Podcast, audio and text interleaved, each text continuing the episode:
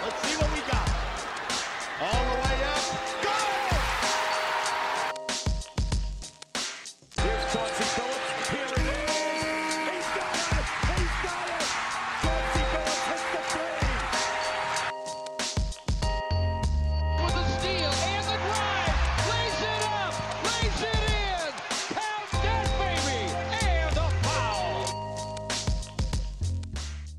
Bonjour à toutes, bonjour à tous et bienvenue dans les chroniques de Motor City. Les chroniques de Motor City, c'est votre podcast dédié à l'histoire et à la culture des trois Pistons. À chaque épisode, nous remontons le temps pour parler des moments et des personnages qui ont compté dans la vie de notre franchise préférée depuis sa création jusqu'à aujourd'hui. Je suis Winston, supporter des Pistons depuis le début des années 2000, passionné ben, de l'histoire de la NBA et animateur de ce podcast depuis maintenant 3 ans. Et aujourd'hui, eh bien, on va voyager dans toute l'histoire des Pistons, ou au moins l'histoire récente, puisque je vous propose de prendre un peu de légèreté sur un sujet dont on n'aime jamais trop parler dans le basket, à savoir les défaites. La saison qui vient de s'écouler, à savoir la saison 2021-2022 pour ceux qui écouteront le podcast ben, plus tard, d'ici plusieurs mois, eh bien, tout le monde savait que c'était une saison de reconstruction pour Détroit. La franchise a perdu donc 59 matchs, soit seulement 28 petits pourcents de victoires, pour arriver au quatrième plus grand nombre de défaites dans une seule saison de toute l'histoire des Pistons. Alors, évidemment, c'est pas surprenant pour un groupe jeune qui se reconstruit par la draft, mais cette saison, on a quand même eu droit à un sacré passage horrible des Pistons entre le 19 novembre et le 18 décembre 2021, où les jeunes joueurs de Dwayne Casey ont connu 14 défaites consécutives. Et lors de la 14e défaite 116-107 contre les Rockets, pourtant eux aussi en reconstruction, eh bien Détroit a égalé son record de franchise du plus grand nombre de matchs perdus à la suite, un record qui avait d'abord été établi au cours de la saison 79-80, puis une première fois égalé lors de la campagne 93-94. Et donc, dans le match suivant contre le Heat, qui pouvait faire rentrer ben, cette équipe dans l'histoire, et cette fois-ci du mauvais côté, Sadik B et ses 26 points ont permis aux Pistons de sauver l'honneur, de gagner le match 100 à 90, et surtout donc d'éviter la 15e défaite consécutive. Mais on va être totalement franc, les Pistons ont eu beaucoup de chance de tomber sur une équipe du Heat privée de Jimmy Butler, de Bam Adebayo et de Tyler Hero, et qui a également perdu PJ Tucker en cours de match sur blessure. Alors, bon, cette série, elle n'a pas trop d'importance, mais de mon côté, elle m'avait rendu curieux, et je me suis dit que ce serait intéressant de regarder les deux autres équipes de Détroit qui avaient perdu 14 matchs. Regarder leur roster, leur contexte, savoir ce qui s'est mal passé, etc. etc. Et puis, j'ai continué à me replonger dans l'histoire, et je me suis également intéressé aux autres séries, celles de 13 défaites consécutives, j'en ai trouvé 4. Et puis, quitte à être généreux, eh ben, je me suis dit que ça pourrait être sympa de partager ça avec vous en podcast. Donc voilà, je vous propose des allers-retours dans toute l'histoire des trois Pistons avec une seule constante, la défaite. Allez, c'est parti.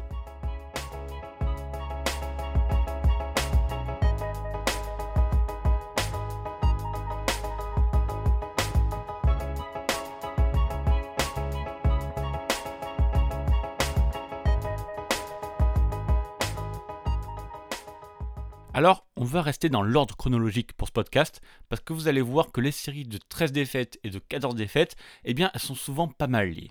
Donc, la toute première fois que les Pistons sont entrés dans l'histoire et ont dépassé les 12 défaites, eh bien, c'est finalement assez récent, puisque la première série de 13 défaites consécutives, ce qui a marqué là un record, a été enregistrée entre le 27 janvier et le 27 février 1980, lors de la saison 79-80, où les Pistons n'ont gagné que 16 matchs, unanimement considérée comme la pire saison de l'histoire de la franchise. C'est cette saison-là où le coach Dick Vitale est viré au bout de seulement 12 matchs, après déjà 8 défaites. On a déjà parlé en podcast, le propriétaire des Pistons engage à ce moment-là Jack McCloskey pour remettre de l'ordre, et même si nous, on sait que ce sera un succès, il faudra d'abord tout détruire pour reconstruire, et ça commence cette année-là par la nomination d'un coach intérimaire pour finir la saison, Richie Adubato, ancien assistant de Vital. Alors bien sûr, il n'y aura absolument aucun miracle, Détroit ne gagne que 10 de leurs 38 matchs suivants, et à partir de la victoire contre les New Jersey Nets le 25 janvier 1980, eh bien les Pistons vont perdre 13 matchs de suite.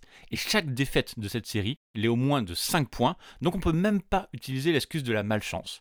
Et on notera que les Pistons ont vraiment touché le fond lors des défaites numéro 12 et numéro 13, les dernières, avec un moins 23 contre les Blazers et un moins 16 contre les San Diego Clippers, en plus pas forcément de bonnes équipes à l'époque. Mais finalement, alors que ça partait très mal, il n'y aura pas de 14e défaite de suite, du moins pour l'instant, puisque Détroit va retrouver les Nets et de nouveau s'imposer contre eux 137-128 après prolongation. À ce moment-là, les Pistons sont la pire équipe de la centrale et les Nets la pire équipe de l'Atlantique. Voilà, c'est le match des cancres. Mais franchement, Détroit aurait quand même pu perdre ce match, puisqu'après avoir mené de 14 points dans le troisième quart-temps, ils ont laissé tout doucement New Jersey revenir et leur permettre d'accrocher une prolongation. Heureusement, Détroit s'en est sorti ce jour-là avec une équipe de New Jersey qui est franchement presque aussi nulle qu'eux, puisqu'ils ont été incapables de marquer pendant les trois premières minutes et demie de la prolongation. Et Détroit s'est imposé grâce à un match à 30 points de Bob McAdoo, oui, un des rares matchs où il avait envie de se montrer avec les Pistons. Et le mot de la fin a appartenu au coach intérimaire Richie à du bateau, qui a quand même apprécié le moment, puisqu'il a dit au Détroit Free Press que la bière qu'il a bu après le match était la meilleure bière d'après-match qu'il ait bu en 5 semaines.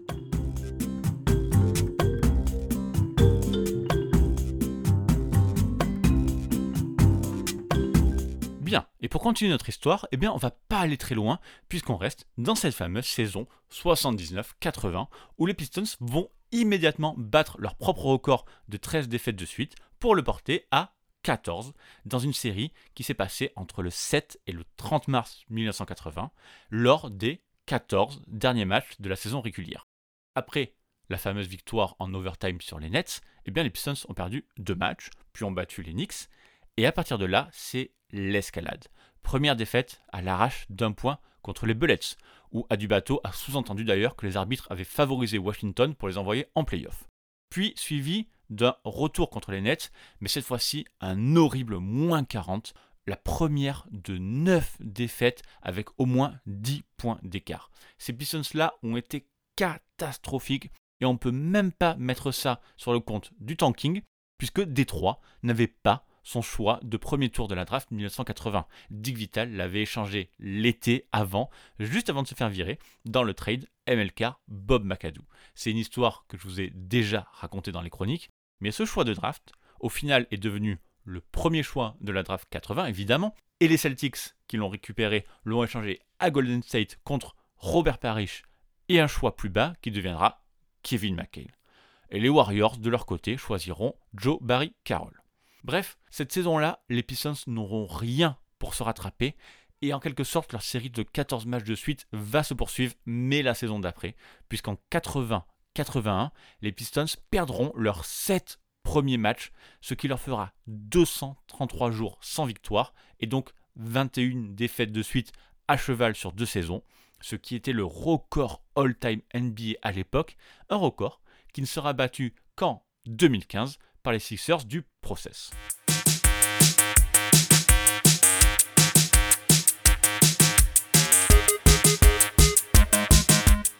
Alors, pour le reste des années 80, heureusement, les choses vont mieux se passer pour les Pistons et les séries de défaites seront bah, de l'histoire ancienne. Jamais Détroit ne va tomber si bas durant tout le règne de Chuck Daly. Mais c'est vrai qu'à partir du fameux sweep contre les Bulls en 91, eh bien, les Bad Boys vont se désagréger au fil des départs, que ce soit des trades ou des départs en retraite. Et donc, la première saison sans Chuck Daly, avec son nouveau coach Ron Rostein, eh bien, elle ne sera pas fameuse avec 40 victoires pour 42 défaites. Voilà. Mais quand son assistant Don Cheney prendra la tête de l'équipe, eh bien, ce sera là le début d'une sale période. La dernière saison d'Asia Thomas et de Bill Lambier sera donc assez terrible avec une nouvelle série de 14 défaites consécutives pour égaler le triste record de 80. Entre le 20 décembre 93 et le 18 janvier 94, les Detroit Pistons ont donc de nouveau perdu 14 matchs de suite. Et ça commence par une énorme défaite de 29 points contre les Sixers, pourtant un autre cancre de l'Est à l'époque. Puis les défaites assez lourdes s'enchaînent, jusqu'à une catastrophe contre les Bucks avec un moins 32, 91, 123. Pendant 14 matchs, ces Pistons-là vont donc perdre leur rencontre de plus de 13 points en moyenne. Et comme en 2021, la série sera stoppée contre le Heat. Pour éviter de battre le record, c'est Joe Dumars avec 35 points et Terry Mills, oui, avec 34 points, qui vont prendre les choses en main ce soir-là. Les Pistons étaient en feu d'ailleurs dans ce match, avec un 60,3% de réussite au tir sur tout le match. Et franchement, ce match, c'est un tel soulagement de ne pas battre la série de défaites que Joe Dumars s'est emballé et l'a classé troisième dans les victoires les plus importantes qu'il ait jouées, derrière le match 4 des finales 89 qui offre le premier titre aux Bad Boys, puis le match 5 des finales 90 qui offre le deuxième titre à Détroit. Alors bon, évidemment, hein, on n'ira pas jusque-là, mais c'est vrai que dans une saison affreuse où on comprend vraiment cette fois-ci que les Bad Boys c'est fini, on peut peut-être imaginer que Dumars ne voulait pas passer si vite de prétendant au titre à pire équipe de l'histoire des Pistons. Mais malheureusement pour lui, ben, cette saison 93-94, elle était encore longue.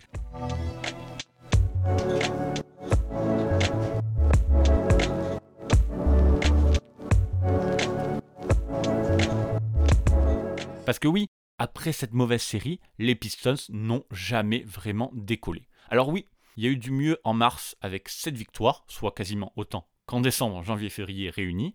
Le groupe composé d'Asia Thomas et Joe Dumars en ancien Bad Boys, accompagné de Greg Anderson, Terry Mills et Sean Elliott, commençait à trouver certains automatismes. Même Sean Elliott, qui faisait la gueule depuis son trade, se montrait un tout petit peu plus concerné et au moins un peu régulier.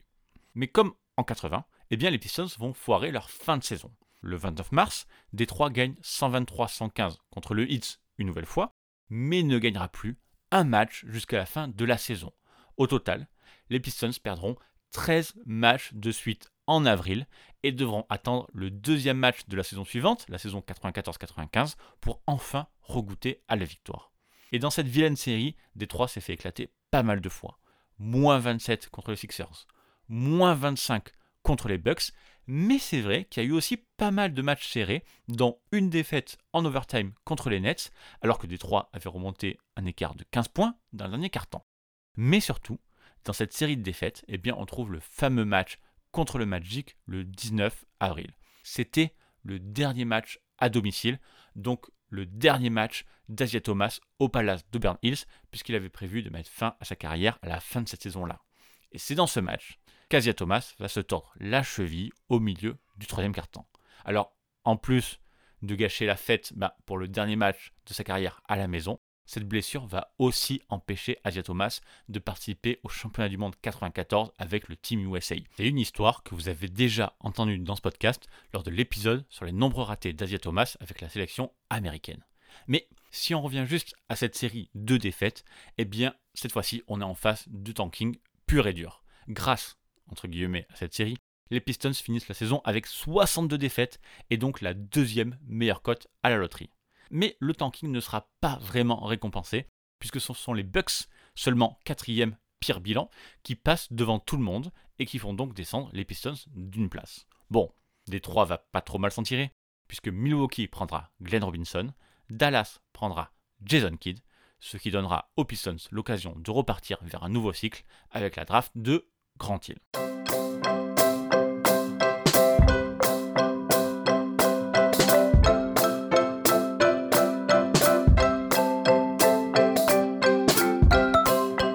Partir de là, nous, les supporters des Pistons, on va vivre de plutôt bonnes années. Même si la période Grand Hill ne va jamais aller très loin en playoff, au moins on s'éloigne des séries de défaites. Et cette fois-ci, quand Joe Dumars deviendra GM de la franchise, c'est même un retour vers les sommets, ce fameux titre de 2004 et les six finales de conférence minimum consécutives.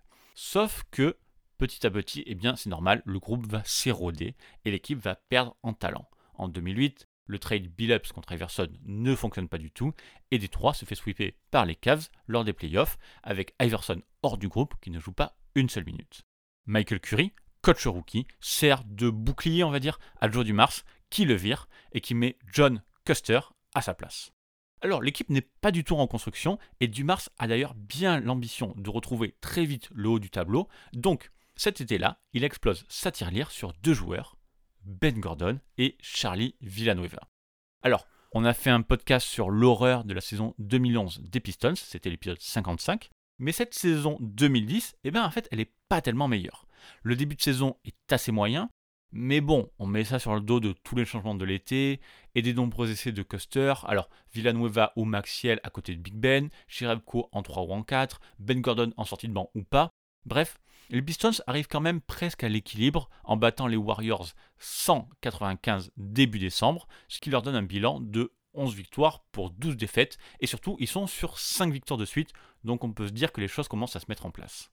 Sauf qu'une nouvelle fois, on va avoir droit à une dégringolade qui va entraîner 13 défaites consécutives pour Détroit entre le 15 décembre 2009 et le 11 janvier 2010, ce qui va évidemment foutre en l'air la saison alors qu'on n'est même pas à la moitié des matchs joués. Et cette fois-ci, c'est violent. 9 des 13 défaites le sont de plus de 10 points, dont un horrible moins 33 face aux Bulls pour la 13e défaite. Et c'est vrai que cette équipe-là méritait peut-être d'égaliser aussi le record, mais heureusement pour eux, la série s'arrête là, puisqu'au match suivant, les Pistons rencontrent une des rares équipes pire qu'eux, les Wizards de Karen Butler, Antoine Jamison et Gilbert Arenas.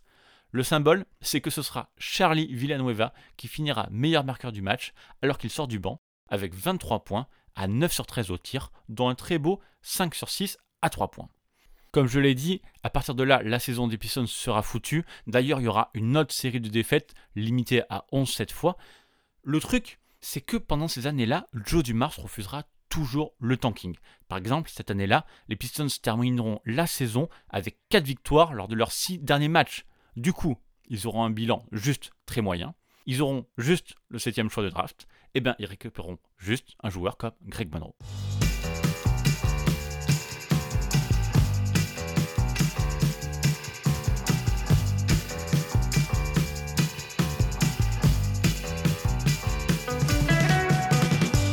Et on va finir ce podcast avec la dernière série de 13 défaites consécutives qui aura lieu quelques semaines après le début de la saison 2014-2015 pour la toute première saison de Stan Van Gundy, nommé coach et président des opérations basket des Pistons cet été-là. Cette fois, le massacre a commencé très vite puisque Détroit s'est écroulé dès le dixième match de la saison régulière. Pendant un mois tout pile, du 9 novembre au 9 décembre 2014, eh bien, les Pistons ont enchaîné 13 matchs sans victoire. Mais contrairement aux autres séries dont on a parlé dans ce podcast, ça a cette fois-ci été plutôt serré. Deux défaites de seulement deux points, deux défaites consécutives en prolongation. En fait, c'est assez simple. Les Pistons se trouvaient constamment dans le Money Time et le symbole de ça, c'était Josh Smith, évidemment, qui a été cette saison-là le joueur le plus maladroit dans le quatrième quart-temps parmi les joueurs à gros volume cette série de défaites si tôt dans la saison a confirmé que le trio Drummond, Monroe, Smith ne marchait pas. Et quelques jours après avoir retrouvé la victoire, eh bien les Pistons choisissaient de couper purement et simplement le contrat de Josh Smith. Et d'ailleurs, pour parler de la fin de cette série de défaites, ce sont les Suns qui ont sauvé les Pistons lors d'une fin de match cette fois-ci plutôt bien gérée, puisque Détroit s'est imposé 105-103 avec un solide 23 points, 14 rebonds d'André Drummond et un shoot décisif de Kentavius Cadwell Pop. À la fin de cette série, Détroit n'était qu'à 3 victoires pour 19 défaites, mais en fait, ils se sont plutôt bien repris avec ensuite un bilan presque équilibré de 29 victoires pour 31 défaites sur le reste de la saison. Et vous savez ce que ça veut dire? Eh bien, ça veut dire que Détroit a une nouvelle fois fini au milieu du tableau, n'a pas fait les playoffs, mais n'a pu avoir que le pic 8 qui s'est transformé en Stanley Johnson.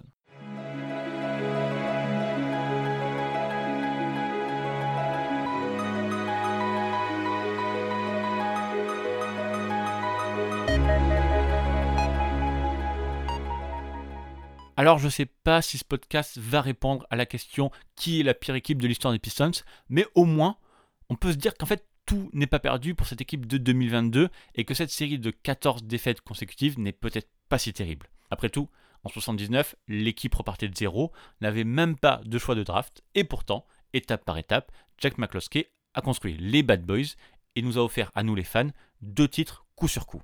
Est-ce que la draft de Kate Cunningham en 2021 aura le même impact que celle d'Asia Thomas 40 ans plus tôt? Je sais pas, mais en NBA, il faut souvent repartir de très bas si on veut espérer gagner quelque chose. À mon avis, les Pistons de 2022 qui perdent 14 matchs de suite sont déjà même plus avancés que ceux de 94 qui avaient perdu 13 puis 14 matchs de suite. Pour eux, ceux de 94, c'était vraiment, vraiment la toute fin des Bad Boys, avec Asia Thomas et Bill Lambier qui étaient vraiment sur la fin. Et ce n'est qu'après cette saison que Grant Hill est arrivé. Et même là, il a fallu plusieurs saisons pour retrouver un peu de basket à Détroit. Et encore, ça n'a jamais passé le premier tour des playoffs. Et évidemment, aucun doute, vaut mieux être dans la situation actuelle que celle des équipes de Détroit du début des années 2010, où les rosters eh ben, étaient assez nuls pour perdre 13 ou 14 matchs de suite, de quoi flinguer une saison, mais qui assumaient jamais vraiment le tanking, avec des GM comme Dumars ou Van Gundy, qui essayaient toujours de sauver un peu les meubles, et qui au final ne se renforçaient jamais. Bref, puisqu'au moment où on enregistre, on touche vraiment à la toute fin de cette saison 2021-2022, je m'étais dit que ce serait quand même pas mal de relativiser cette grosse série de défaites et puis d'en profiter pour essayer de voir ce qui s'était déjà fait en la matière chez les Pistons. J'espère que l'épisode vous a plu. En tout cas, merci à tous d'avoir été là jusqu'à la fin, de soutenir le podcast, de le partager sur vos réseaux, de mettre 5 étoiles sur Apple Podcast ou Spotify, même sur YouTube où je rajoute au fur et à mesure les épisodes en retard, ça augmente petit à petit, qui prouve qu'il y a aussi un public là-bas. Donc, une nouvelle fois, merci beaucoup. En attendant le prochain épisode, je vous invite à me retrouver sur Twitter, at MotorCityPod. Merci encore pour votre soutien et à très bientôt pour une prochaine chronique. Bye